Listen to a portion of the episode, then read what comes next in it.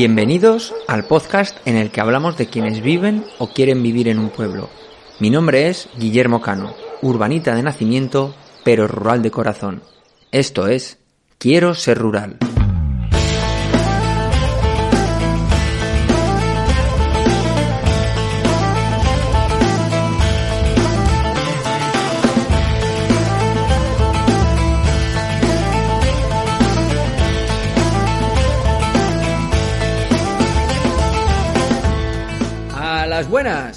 Llegado noviembre ya no hay vuelta atrás. El leñero repleto de zoquetes de madera, la despensa arrebutada de los productos cosechados durante los meses de verano y el gorro y los guantes de lana en el perchero preparados para hacer frente a los temporales que poco a poco van llegando.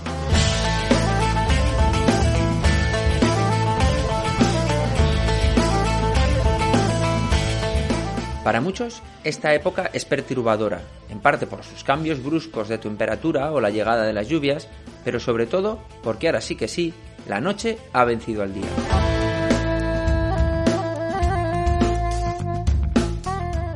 En los pueblos lo asumimos con la actitud de quien asume los ciclos de la naturaleza.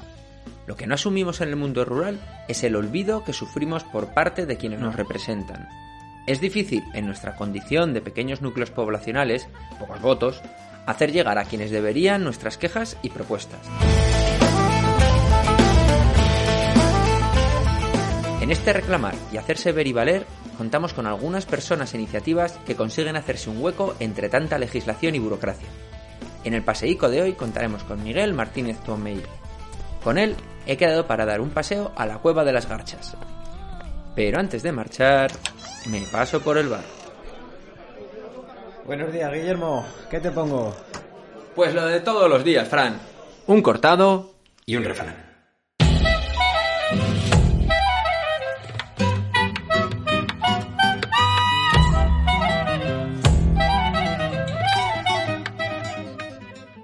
A últimos de noviembre, coge tu aceituna siempre.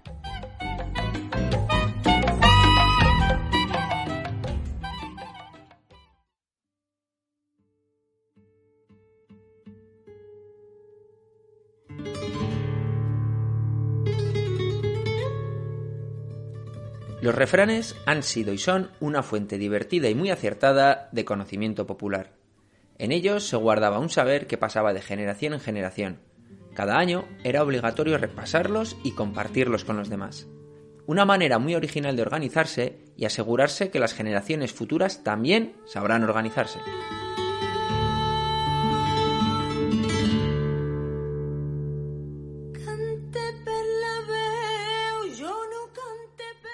Desafortunadamente, en estos últimos años estamos viendo como algunos de estos refranes van perdiendo la efectividad. La predicción del tiempo se está convirtiendo en todo un reto, y esos antiguos ciclos ya no se corresponden con los actuales. Y es que ese desajuste no es más que la consecuencia de nuestra propia existencia, de nuestros hábitos, de nuestros malos hábitos.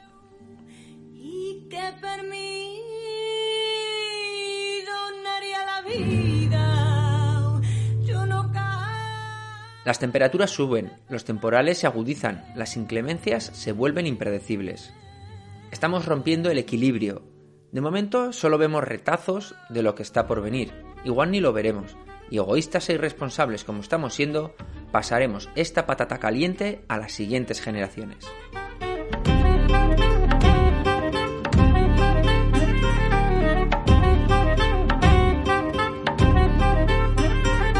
Vale, ya veo a Miguel preparado para comenzar nuestro paseico.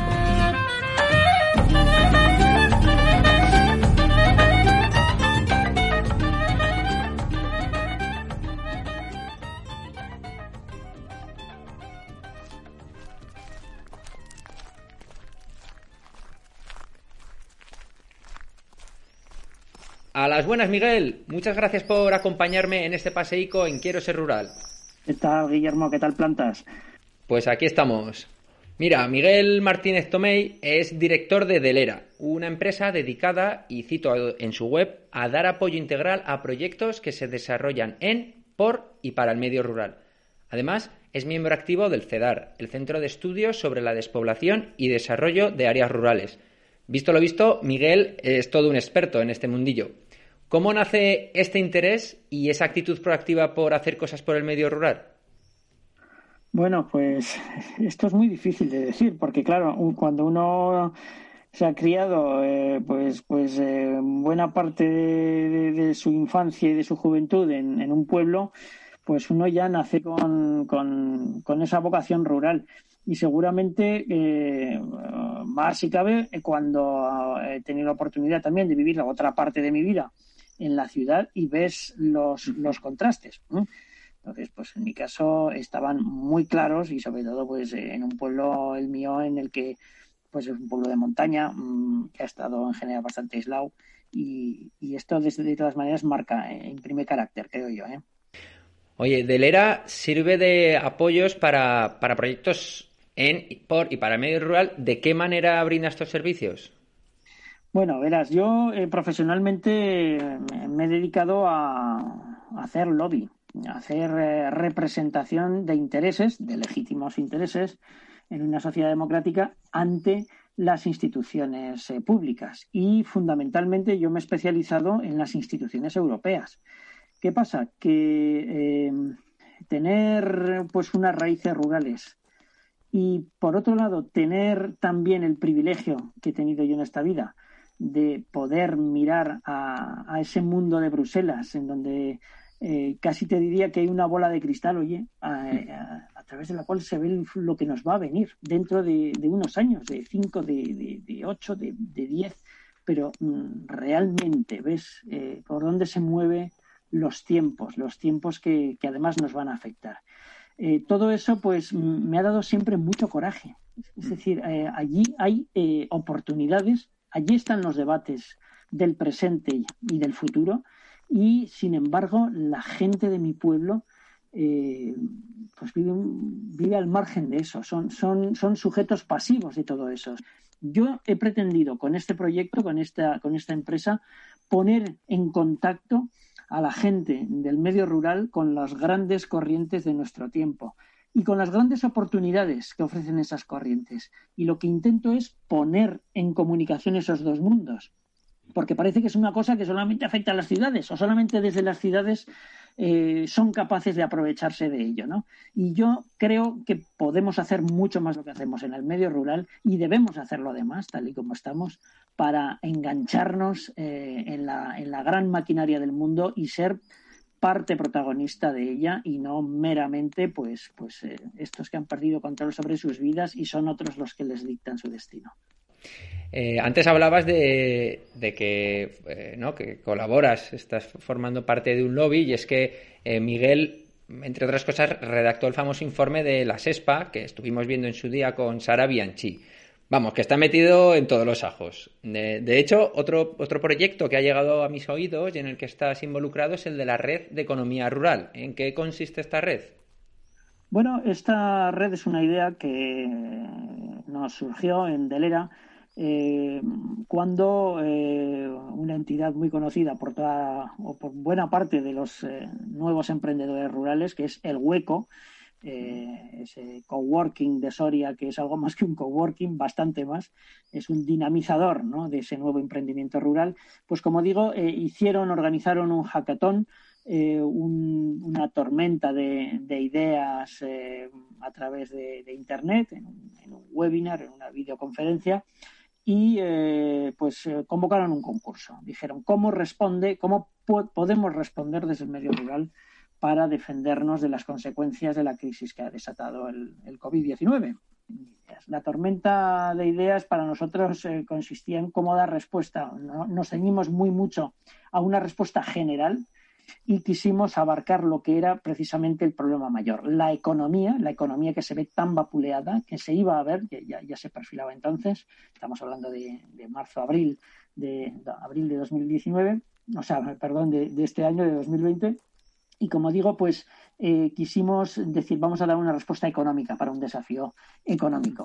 Y puesto que de la economía cuelga la sociedad y la supervivencia de, todo, pues eh, la del medio rural también. Eh, la idea consistía en tratar de hacer una red, una gran red social en un principio pensamos, bueno, un directorio, un directorio de empresas de nuevo emprendimiento rural, de empresas tradicionales también, que sencillamente se pongan en un listado y eh, todas tengan acceso a ese listado de manera que hagan una cosa, ¿eh? se, se pongan a militar, no solamente a comprar y vender al mejor precio, sino eh, introducir el factor propósito. Y vamos a ver si conseguimos instaurar entre ellas la consigna compra rural. Compra rural, porque si compras rural, alguien comprará, te comprará a ti como rural que eres, ¿no? Esa era un poco la idea, la idea base y bueno, después vinieron más cosas.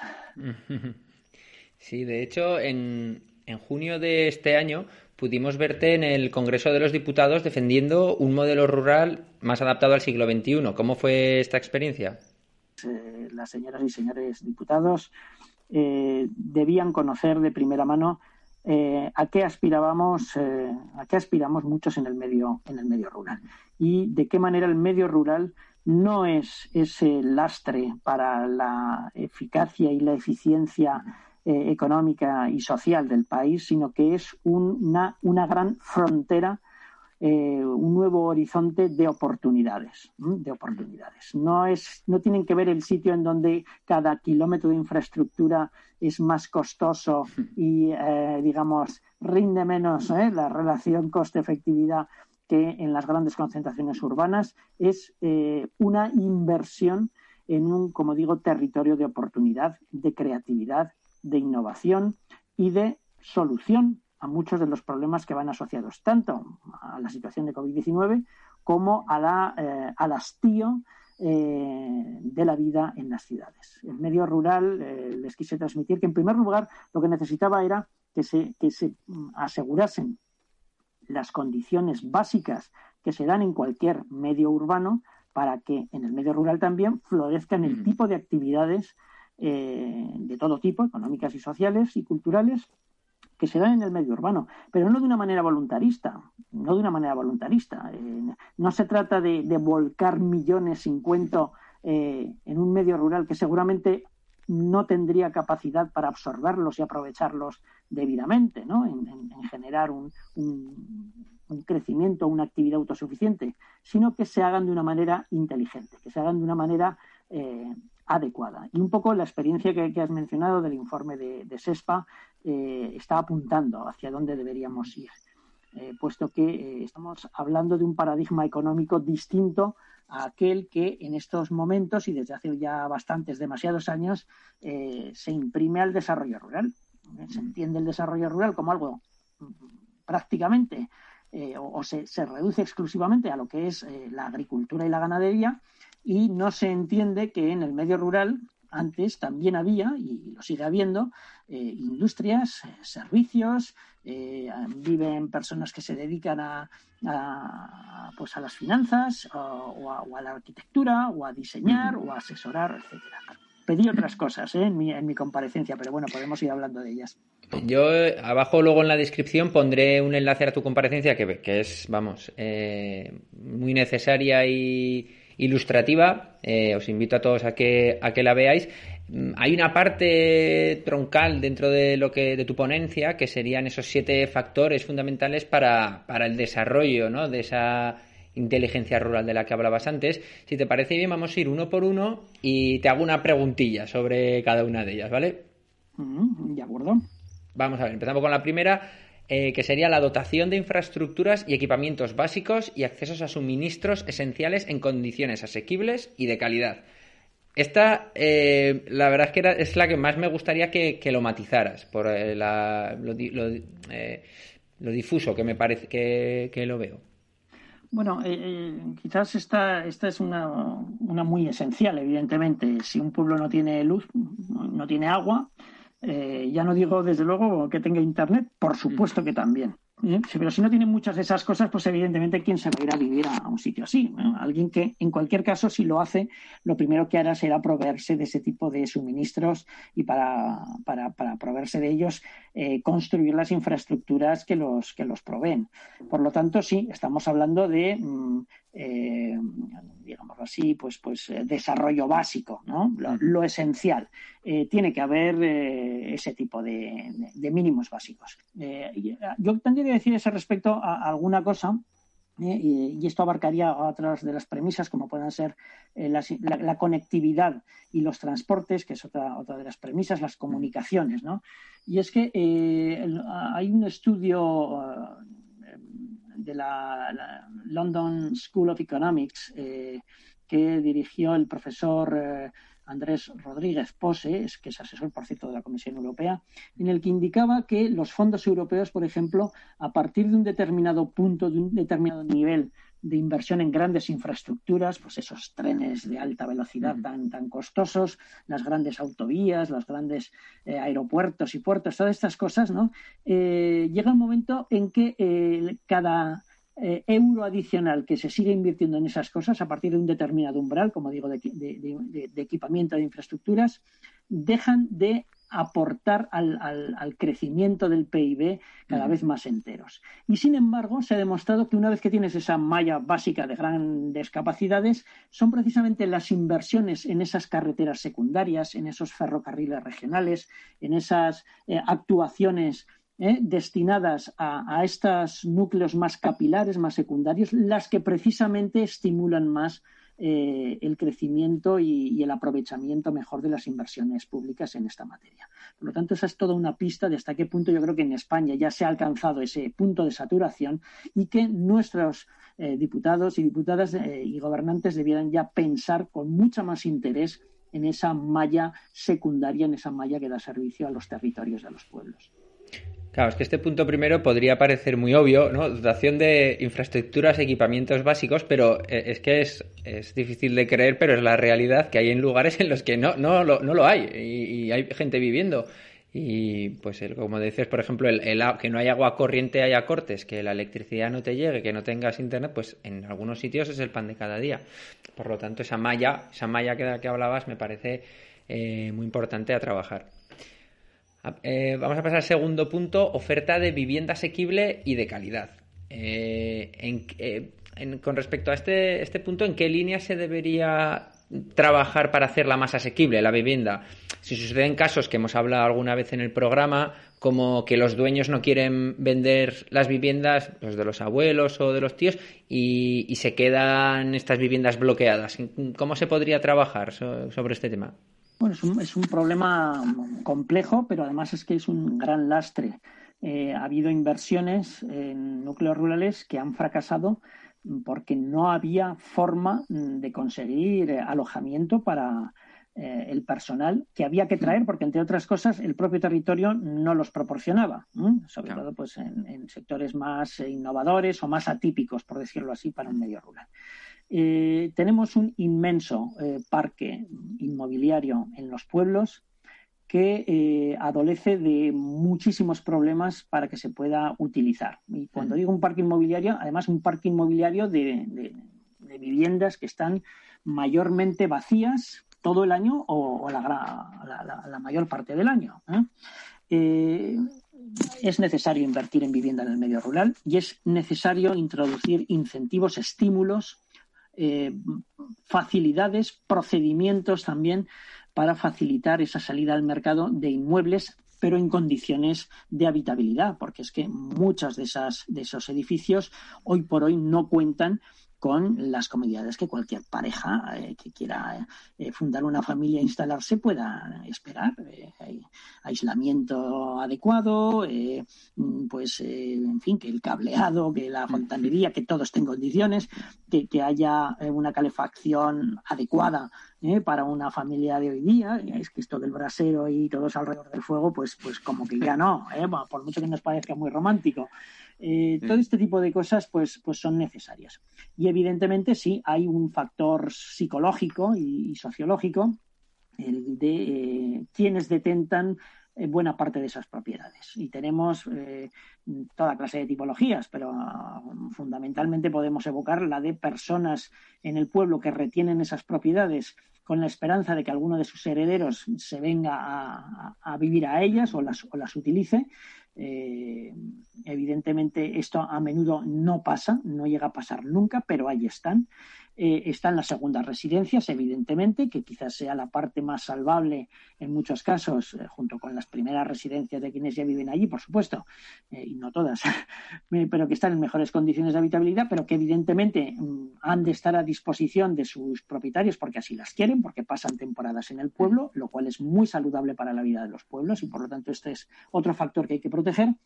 Están las herencias imposibles, eh, yo, pues que vengo de la montaña, había una máxima en, lo que eran la, las herencias. Había un heredero y el resto recibían pues un, lo que llamaban o cabal, un estipendio eh, monetario o, o, en cabezas de ganado en su tiempo, porque eran ganaderos, y cuando y mientras estaban solteros vivían en la casa, eran alimentados por el heredero, eh, pero cuando se casaban se les daba su cabal ¿eh? y, y, con él se iban a buscarse la vida, lo vendían o, o yo qué sé. El caso es que nunca se dividían las propiedades entre varios mm, propietarios. ¿eh? En este caso eh, ya esos usos han ido decayendo. Eh, en otros sitios ni siquiera han existido y resulta que nos encontramos con muchas propiedades que pues son patrimonio de todos y, y, y, de nadie y nadie se cuida de ellos y inevitablemente aparecen los conflictos. En fin, eh, y ha faltado mmm, sobre todo esto una visión política sobre la vivienda. No ha habido planes de vivienda adaptados a la realidad rural. Aquí los planes de vivienda, sobre todo, se han centrado en pisos de promoción, pisos protegidos, que eh, por alguna ley no escrita, pero al final eh, ahí, ahí, estaba escrito, eh, se centraba en apartamentos en bloques de viviendas, en bloques que, que, prácticamente no existían en los pueblos y cuando se han decidido hacerlas seguramente es la parte más fea del skyline de cualquier pueblo, ¿no? Los bloques nuevos de, de viviendas en donde, bueno, afortunadamente ha habido a, a, quien haya ido a vivir, pero realmente nadie se ha preocupado debidamente de la vivienda unifamiliar rural. Claro. Eh, por excelencia. Y esta falta de incentivos también ha hecho mucho. Por supuesto, eh, se trata de un patrimonio que en muchos casos forma parte de conjuntos eh, urbanos protegidos, incluso de valor histórico artístico,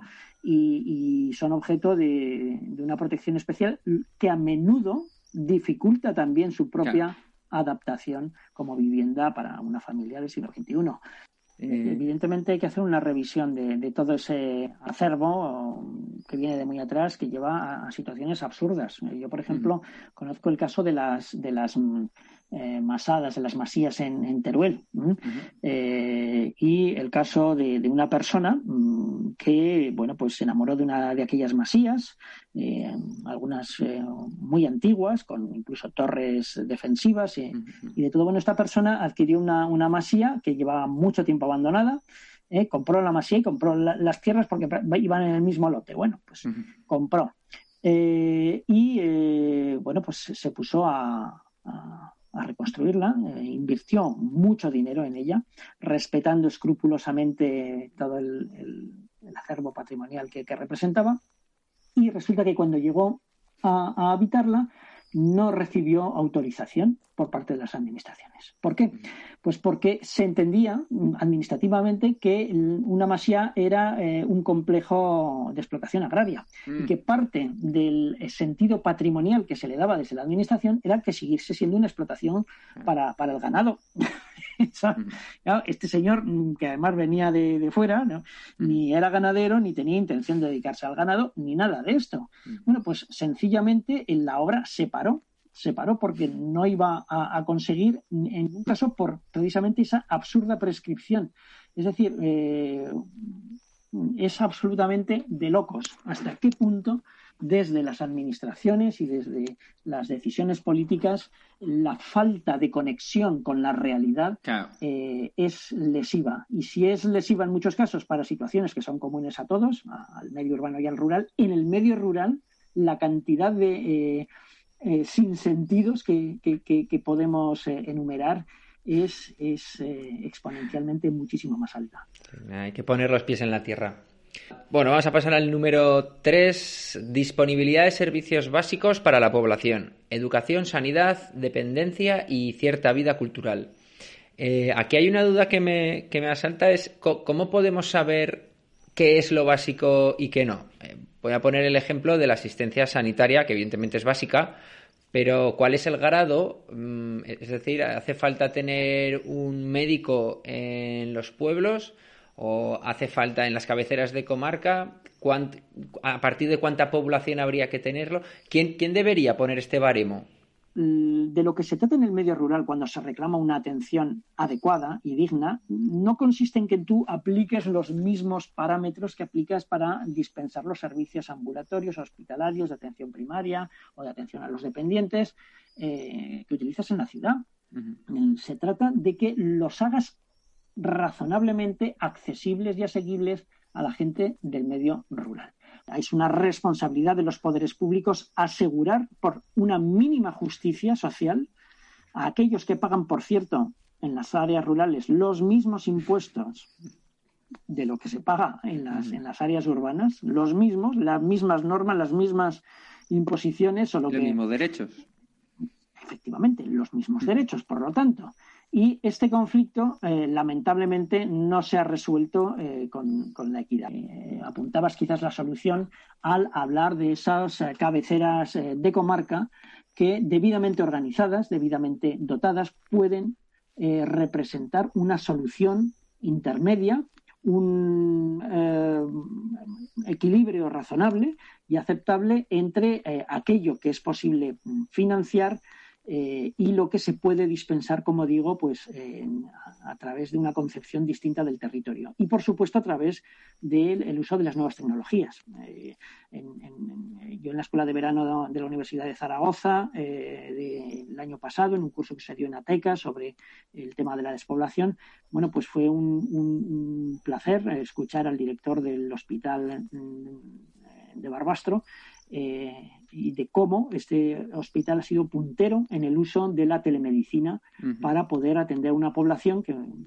viene en buena parte de ella de, un medio montañoso, disperso, etcétera, etcétera, y que muchos de los desplazamientos que tenían que hacer las personas para, recibir determinadas atenciones, pues en definitiva se los, se los ahorraban simplemente asegurándoles un, punto de acceso eh, a través de Internet y una atención, digamos, pues de, rango intermedio entre el ambulatorio o el hospitalario y el de, el de atención primaria, especializado en cualquier caso, eh, a nivel de territorio. Y sencillamente eh, el sistema funcionaba como un tiro. Fantástico.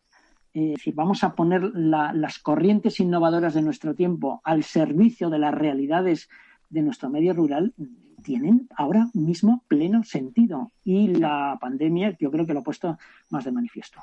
Por lo tanto, tanto para esos servicios como para otros, como por ejemplo la organización de, la malla del sistema de movilidad de transporte público a nivel comarcal, eh, sencillamente consiste en la máxima de proporcionar el resultado razonable y no sencillamente mm, mm, proporcionar la misma solución en los pueblos que se aplica en las ciudades. No tendría sentido construir, pues qué sé yo, un metro para ir pues desde desde no sé qué decir, desde Julve a Andorra, ¿no? Para, para ir a la cabecera comarcal a comunicarse, evidentemente.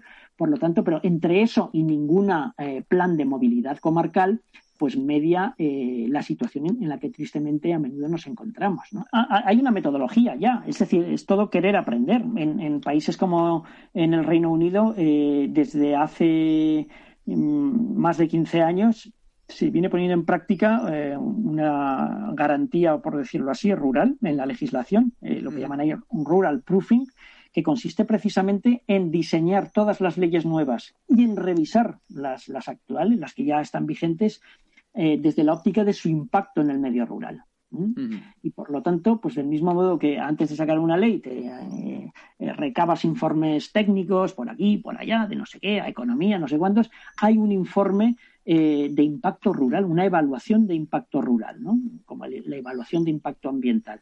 Y por lo tanto las leyes se adaptan también a esas realidades mucho más precarias, mucho más eh, pues complejas también eh, o, o, desconocidas ¿no? para, para, el legislador urbano, que, que, básicamente sigue pensando en urbano y legislando para, para una población urbana mm. y que se ha olvidado de lo rural. Bueno, pues precisamente esa metodología es posible introducirla ya en nuestras prácticas y es sencillamente cuestión de ponerse a, ello aprendiendo de las experiencias de otros ¿no? que nos llevan a la delantera. Hablaremos ahora un poco más de, este rural proofing, pero vamos a pasar al punto 4, conectividad, fibra y telefonía móvil. Está, la verdad que no, tenía mucho que decir porque es que es, lo mismo, es, que no hay mucho que decir. No sé por qué seguimos eh, con una tecnología del siglo pasado en las zonas rurales que no hace más que eh, eh, devaluar eh, precisamente nuestras zonas. Pocas, pocas, pocos saben que básicamente eh, el 95% de los territorios rurales en España um, cuentan con un acceso, con un punto de, de conexión a un nodo de, de, de banda ancha, de alta capacidad. Eh, ¿Cuál es el problema? El problema es la última milla.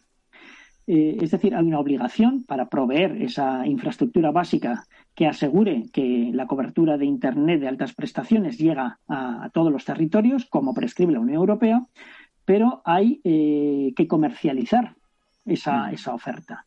Y las empresas del sector eh, son renuentes a hacer las inversiones básicas y siquiera a ofrecer esos servicios en el, en el medio rural. Por lo tanto, pues eh, tenemos un problema. Tenemos un problema de inconsistencia. ¿eh? Hemos hecho lo más difícil, ¿eh? que es extender toda la infraestructura básica, pero ahora viene a resultar que nadie la comercializa. Uh -huh. en este sentido, yo creo que mantener esta situación nos pone en una situación de infracción de la legislación comunitaria, en primer lugar, de falta de cumplimiento de las obligaciones de servicio universal al que está o debería estar sujeta la provisión de Internet, que ya se considera uno de los servicios humanos eh, básicos, el, el, el, derecho a estar conectado, y eh, en condiciones adecuadas, ¿eh? entendemos. Uh -huh. Y mm, no solo eso, es que además hace falta que de una vez pues, le demos a la palanca de la obligación política para hacer efectivo lo que en países como, por ejemplo, Portugal, Portugal, ¿eh? que no estamos hablando de Suecia o de, no sé, ¿eh? un país, Noruega, ¿eh? rico y... Portugal ha hecho un esfuerzo encomiable y no se han arruinado en el intento, tengo que decir, para extender efectivamente toda la cobertura y hacerla efectiva y hacerla accesible a todos los potenciales usuarios en el medio rural. Es más, eh, hasta tal punto que a mí me, me, me, me dicen colegas portugueses que eh, tienen mejor calidad de servicio de Internet en el campo, cuando se van a, al campo, cuando están en su pueblo, que cuando van a Lisboa. En donde la capacidad de la red, al tener más usuarios, claro. está más, eh, digamos, colapsada, ¿no? Mm. Eh, bueno, pues, pues cuidado. Esto nos llevan los portugueses muchísimos años de eh, ventaja aquí en España. Mm. Esto es algo que es demencial y creo que ya hay que pasar no solamente a reivindicarlo, hay que denunciarlo con, con vehemencia, porque no podemos seguir así. Sí, cuando te pones a escarbar sobre este tema, te das cuenta que hay, las empresas están haciendo un flaco favor a las, a las zonas rurales, volviendo una vez más a eso, a eso del coste-beneficio. Pero bueno, tema, tema aparte. Eh, vamos al punto 5, marco normativo consecuente con las realidades y necesidades del medio rural. Aquí mi pregunta, ya casi la has respondido con el tema del rural proofing, ese, ¿no? ese marco legal que ya se, han, se ha aplicado en, en, otros países que me parece eh, más que acertado. Sí, es, es eh, una, una, necesidad. Eh, tenemos que reconocer que, que y vuelvo a, un poco a recapitular, a insistir, eh, estamos, nuestra, nuestras leyes están pensadas, están concebidas para el medio urbano. Y cuando llega el momento de aplicarlas, se, se le aplican a los empresarios, eh, a las entidades de- del medio rural, los mismos criterios que a, a los de una gran ciudad, sin tener en cuenta que no es lo mismo que por delante de un negocio pasen 200.000 personas al día, hablando, pues yo qué sé, de, de una calle céntrica de una grandísima capital, a que, que te pasen 20 al día. Que no es lo mismo eh, la- el mercado que tú tienes para poder facturar y obtener una capitalización de tu empresa eh, en un medio rural en, escasamente poblado que, en esos grandes centros. Y esto incide muy directamente en la capacidad que tienen muchas empresas para cumplir con determinados requisitos que a lo mejor a lo mejor podrían ser eh, orientados de otra manera para obtener el resultado. eh, cuidado, eh, que, que todos debemos eh, de lograrlo. No, no se trata de que, por ejemplo, pues cuando uno haga un, un queso ¿no? en el medio rural sea más eh, peligroso desde el punto de vista de la seguridad alimentaria que cuando se hace en una gran nave de producción industrial de quesos en, en- en las, eh, en la periferia de una ciudad. Pero se trata de que el proceso de elaboración de ese queso en el pueblo, alcanzando ese resultado de máxima seguridad, eh, sin embargo, no tenga por qué verse forzado a las exigencias que se les imponen a las grandes eh, plantas de producción masiva. Eh, y, y esto yo creo que cualquiera lo puede entender. Somos una zona de sombra para los fondos y políticas de desarrollo económico y social en, en- en Europa. Y necesitamos que no sea así, que haya también una adaptación de esos fondos a las realidades rurales, en donde una persona no puede obtener una gran financiación, o los negocios son pequeños, o no puedes encontrar tan fácilmente socios estratégicos, ya no te digo de otros países europeos, o te faltan muchísimas cosas, o cosas como, como obtener una buena conexión a Internet son una lucha titánica y a ver cuándo los consigues y lo consigues, donde todo es, en definitiva, el doble, el triple, el quíntuple más difícil de lo que es cuando ese proyecto se desarrolla en una gran ciudad. Evidentemente, tenemos que cambiar eso también. Y esta es una de, las, de los grandes desafíos que tenemos a la hora de plantearnos que exista un marco normativo. Ya de lo que es impuestos ni voy a hablar, ¿eh? de lo que es la fiscalidad, ni lo voy a tocar. Ot- otro tema aparte. Sí, ya tuvimos un, un programa y estuvimos, estuvimos paseando con José Antonio Erce. Eh, también colabora, colaboró con la SESPA para hablar de tratar el tema de las eh, ventajas fiscales. También un tema eh, controvertido, pero no menos interesante para entender las diferentes estrategias con las que se puede abordar el tema del desarrollo rural. Vamos a pasar al, al punto 6. Eh, generación de oportunidades e incentivos apropiados para atraer y retener talento. Mira, va muy en la línea de lo que acabamos de decir ahora. Eh, eh, tuve el, el placer de conocer en, en el Congreso eh, eh, de Periodismo de Urries eh, a una periodista que, que, que, bueno, en su día decidió ¿no? volver de la ciudad y, y- y vol- y volver a su pueblo a trabajar además de lo suyo, de lo que le gustaba, de periodista, de periodista rural. ¿Eh? Y cuando entró por la puerta, lo primero que le preguntaron es ¿qué ha pasado? ¿Qué ha pasado? Has fracasado, hija mía. Has- Los padres han, han- Sí, porque había vuelto a- al pueblo. Esto es un- una hija propia. ¿eh? Ese, eh, ese choque era terrorífico. Imaginemos eh, pues una, una persona desconocida que llega al pueblo y se implanta y, y tiene unos hábitos de vida, eh, costumbres, etcétera, que no tienen nada que ver con el pueblo. Evidentemente es un desafío para todos. Los que llegan tienen que ser conscientes de en qué medida eh, han de ser muy, muy eh, sensibles con las situaciones preexistentes, pero es evidente, y este es un desafío, un desafío todavía mucho mayor, ¿eh? Eh, el de la receptividad y la adaptación también de las personas que, que viven en los pueblos. Y más que nada porque los pueblos tienen sus historias de muy atrás, las personas que las viven porque residen ahí habitualmente tienen una media de edad muy alta y no es necesariamente la condición más idónea para abrirse a lo nuevo y, y cambiar, ¿no? Uno habitualmente dice, "Es que ya soy muy mayor para cambiar. Esto es, esto es falso. Nunca es- se es lo suficiente eh, o demasiado mayor para cambiar, pero eh, esto no lo sabe, no lo sabe la gente eh, mayor. Y, y, bueno, pues evidentemente esas condiciones forman parte del ecosistema en el cual eh, eh, debería favorecerse el, arraigo de esas personas que pueden traer un paradigma de cambio y de, de novedad a mejor en los núcleos rurales. Sí, este punto me, me- me gusta especialmente porque hace también visibilizar el que parte de la responsabilidad recae también en los, en los propios habitantes de las zonas rurales, si bien es cierto que tiene que haber esa actitud por parte de la administración y al menos ser consciente de que, eh, de, que también formamos parte de ese cambio, de que somos nosotros los que tenemos que, participar en ese cambio.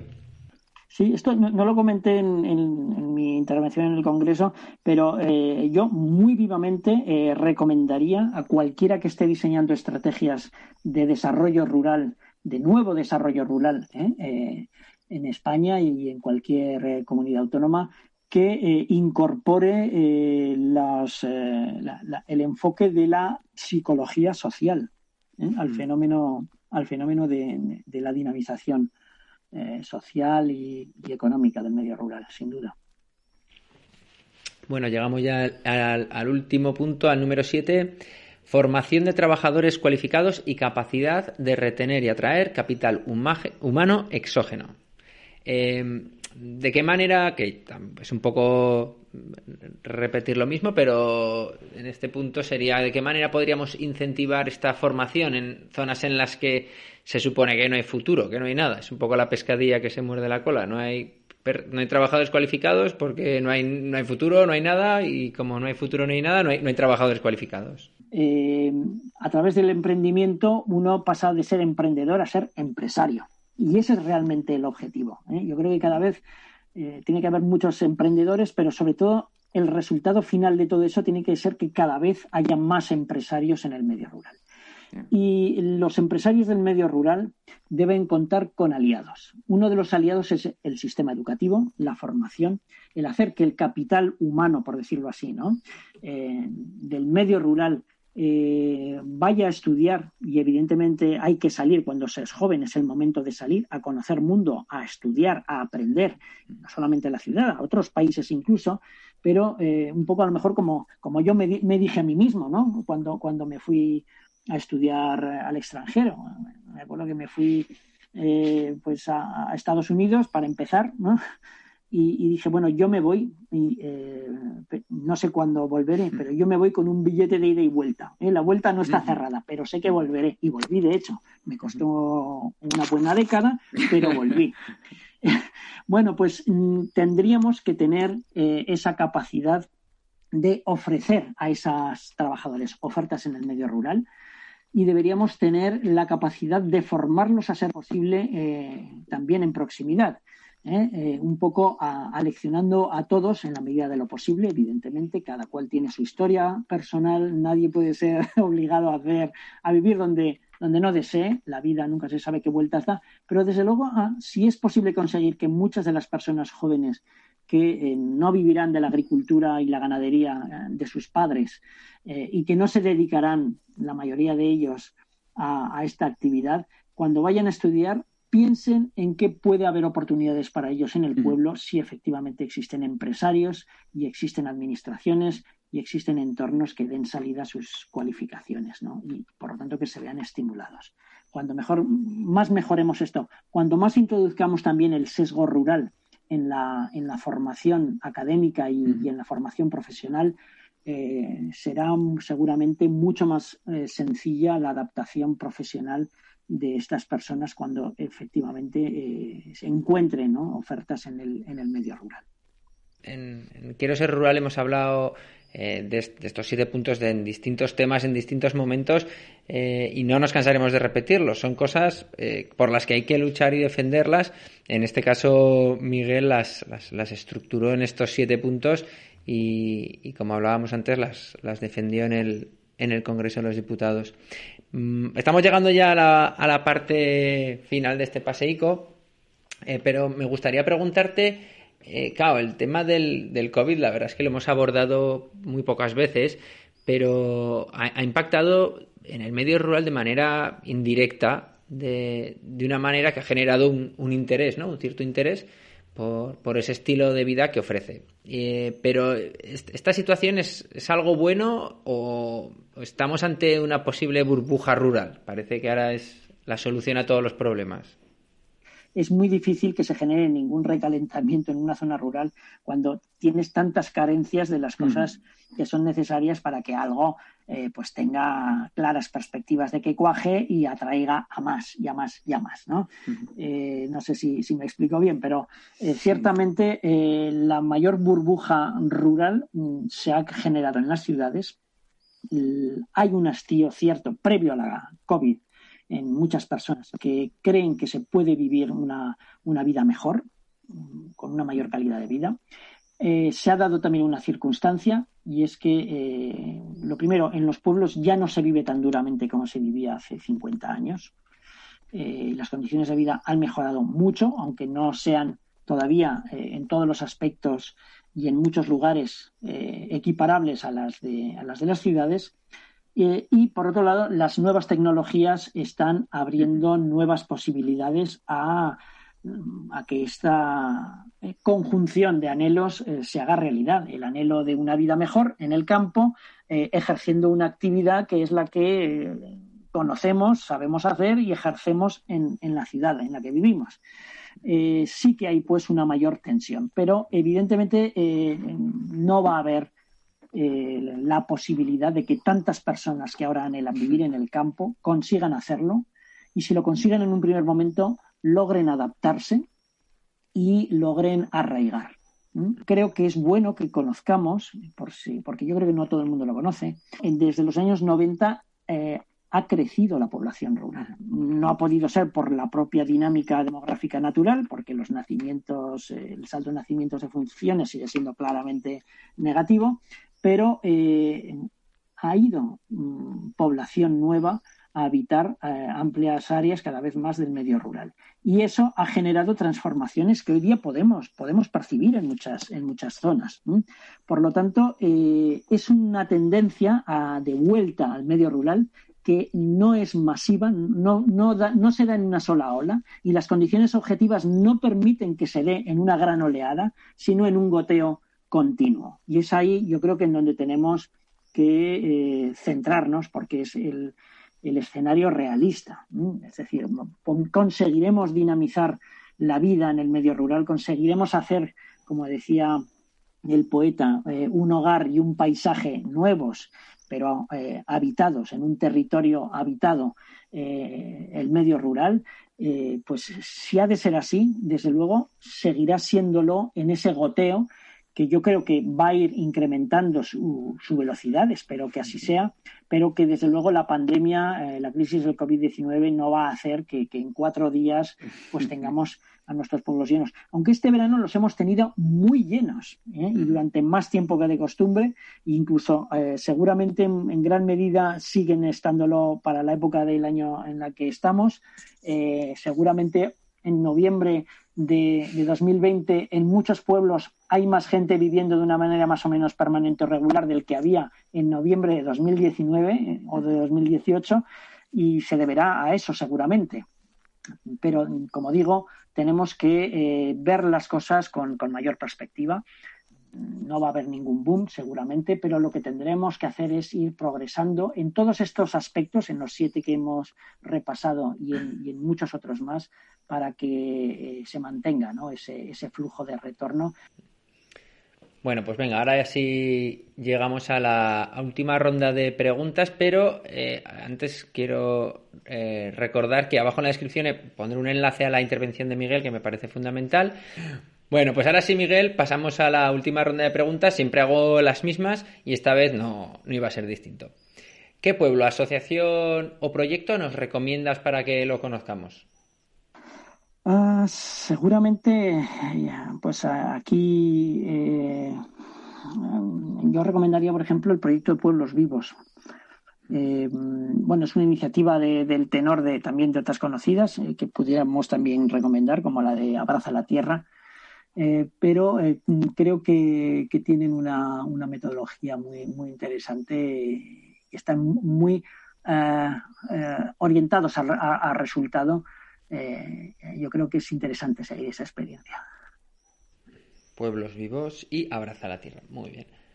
Eh, ¿Qué le dirías a alguien que está sola en su pueblo y no sabe por dónde empezar a comprometerse y hacer cosas interesantes por su tierra?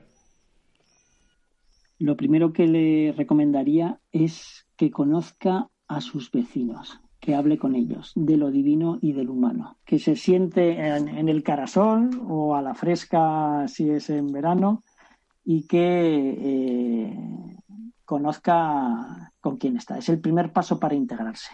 La comprensión mutua, la empatía, la solidaridad personal es el primer paso hacia el, el- eh, hacia el enraizamiento en, el, en el medio rural. Eh, de allí surgirá prácticamente el 80% de las cosas que esa persona necesite para impulsar adelante su proyecto personal, su proyecto de vida. Fundamental en los pueblos, ese capital humano y social.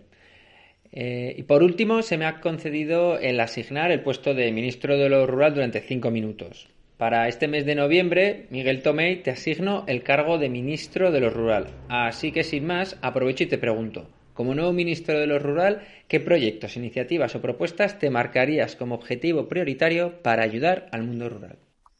Bueno, eh, lo primero que haría sería pedir que mi departamento dependiese de la presidencia del gobierno.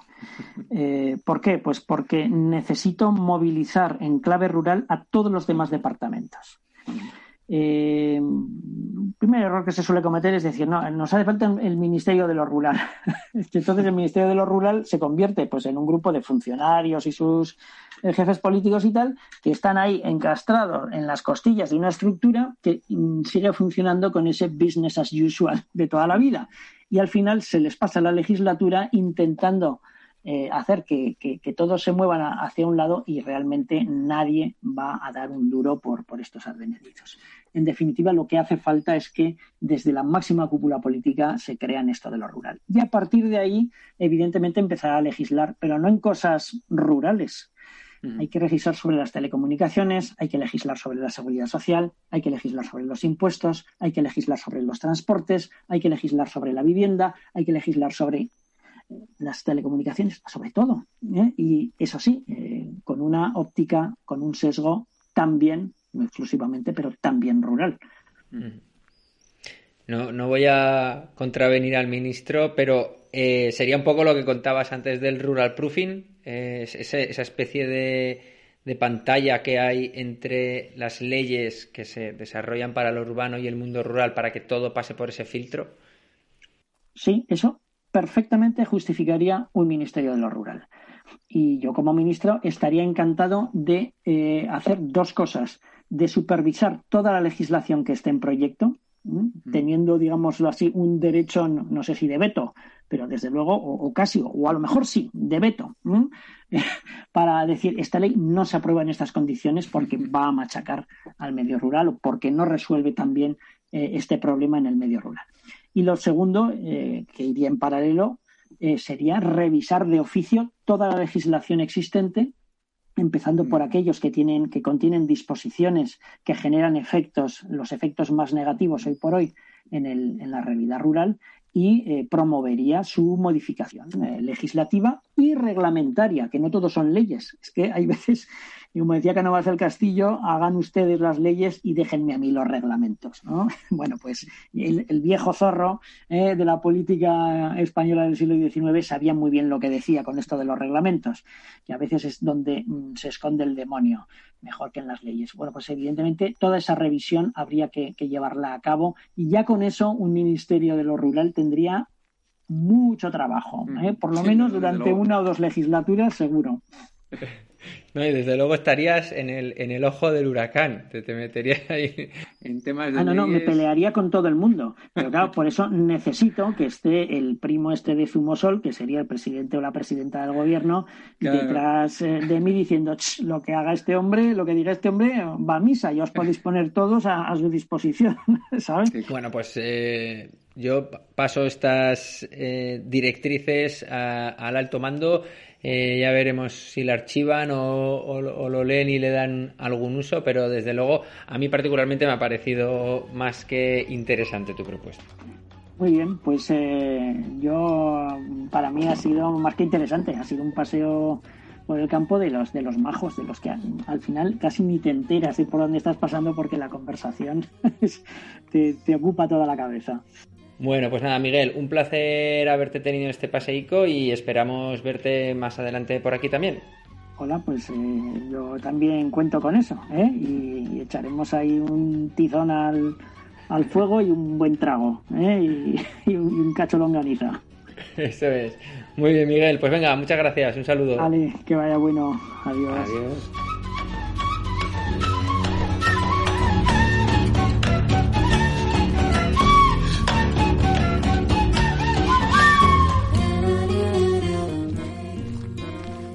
Sale, vamos para casa.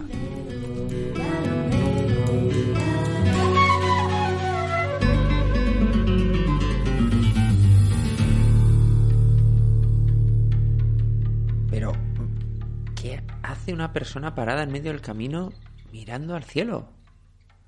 Anda, es Federico el de los pajaricos.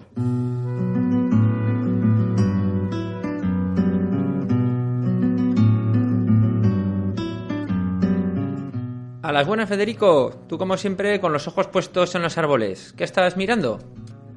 Buenas, Guillermo. Y más que mirando con los ojos, estoy mirando con las orejas. ¿Qué cosas dices, Federico? Anda, explícate. Sí, hombre, no me mires así. Que con las orejas también podemos ver. Pero ver de otra manera, lo que hay a nuestro alrededor. Como en el río hay tanta vegetación, tantos escondrijos, y las aves algunas pueden ser tan pequeñas, la mejor manera de saber que están ahí es mediante sus cantos.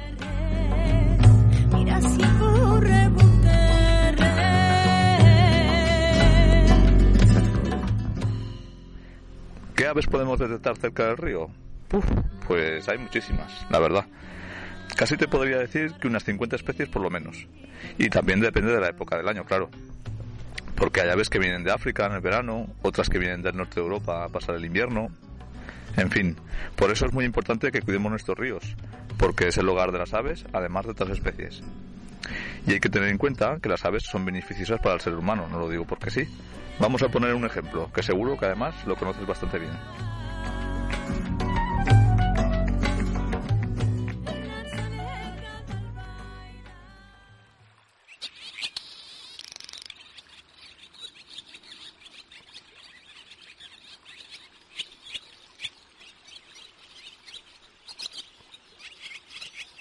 Esta ave es la golondrina, a que la conoces. Aunque cría en los aleros de algunos edificios, esta especie, que es migradora, como sabemos, hace mucha vida en el río, buscando insectos, recolectando barro para su nido y, por supuesto, bebiendo agua. Y claro, la parte que más nos interesa a nosotros, en este caso, que es que se comen los insectos que luego nos pican en verano. Obviamente no se los come todos, pero se come bastantes, además de otros. Y bueno, voy a nombrarte algunas más. A ver si las conoces. El petirrojo,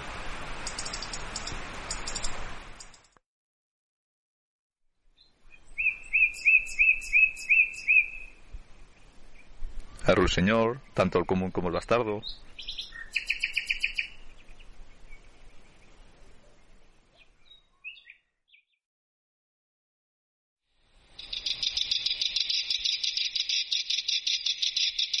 Variedad de currucas.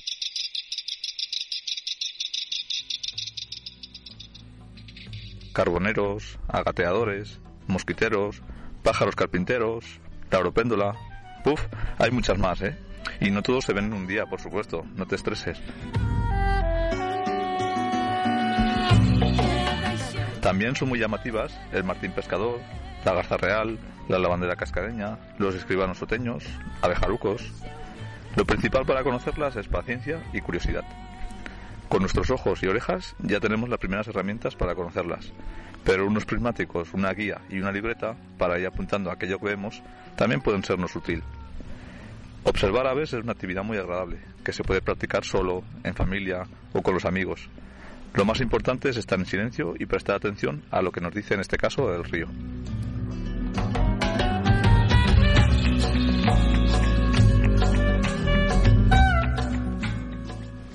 Dicho, pero las aves cantan para comunicarse entre ellas. No es que canten para endulzarnos los oídos a nosotros, aunque si somos capaces de apreciarlo, pues obviamente también podremos disfrutar de ello. ¿Que, que quién no disfruta con el canto del ruiseñor en verano?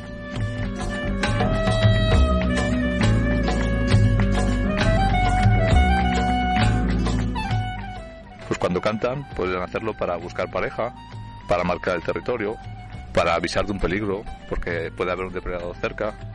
Y bueno, ya no te digo más cosas, Guillermo, que por hoy ya vale. Voy a seguir con mi marcha. Nunca dejarás de sorprenderme, Federico, y sobre todo a enseñarme tantas cosas sobre la naturaleza. Venga pues, te dejo con tus cosas. Venga, hasta luego. Vale, adiós, adiós.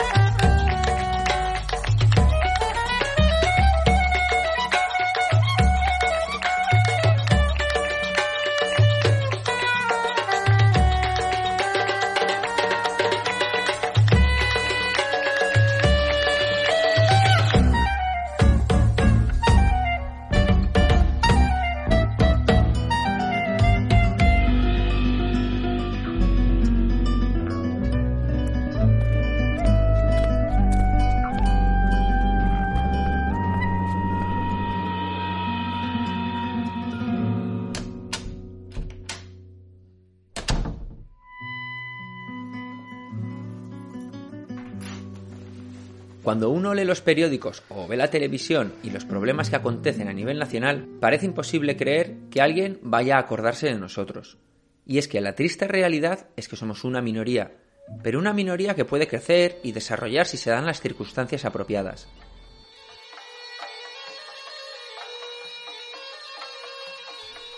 Una de ellas que no nos cansaremos de repetir es que somos nosotros quienes tenemos que hacernos valer. Otra es que los políticos empiecen también a conocer nuestra realidad. Por suerte, los vientos están cambiando e incluso se habla alguna vez del mundo rural por ahí arriba. Otra, que también empieza a cambiar, es que la propia sociedad, ya sea por el COVID o ya sea por un cambio en el paradigma, comienzan a plantearse los estilos de vida, a plantearse qué es lo que quieren.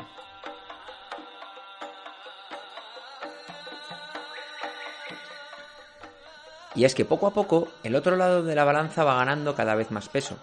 Lo que hace años era una deshonra, ahora es un privilegio. Lo que antes era conformarse con poco, ahora es luchar por lo que uno quiere. Lo que antes era nada, ahora lo es todo. Nuestros ritmos son lentos y pesados, pero no paramos. Avanzamos imperturbables hacia lo que siempre estuvo aquí, el estilo de vida que queremos. Por nuestra parte, esperamos haber conquistado vuestras orejas y que nos acompañéis en futuras escapadas. Juntos conoceremos nuevos caminos y nuevos horizontes. En la realización de este paseo hemos estado Roberto Morote y Guillermo Cano. Antes de irme, recordaros que dejéis vuestros comentarios y suscribiros a través de las plataformas iBox, iTunes, Facebook, Spotify o desde nuestra web quiero ser rural.com. Para ayudarnos a llegar al máximo de gente posible, dadle al me gusta, al like, al corazón y compartirlo. Compartirlo y hablar de él con vuestros vecinos y vecinas, en el bar, en la puerta de casa y en la plaza del pueblo. También para ayudarnos podéis colaborar económicamente haciendo una donación en quiero ser rural.com barra donaciones para apoyarnos y que podamos seguir con nuestros paseicos. En el paseo de hoy hemos estado acompañados por Chaluc, música mediterránea con esencias de la música ibérica y más concretamente de Valencia. Abajo en la descripción tenéis toda la información sobre esta banda. Y por último, agradecimientos a la persona que se queda, a la que quiere venir, a la que se fue pero volverá, a todas aquellas que dicen Quiero ser rural.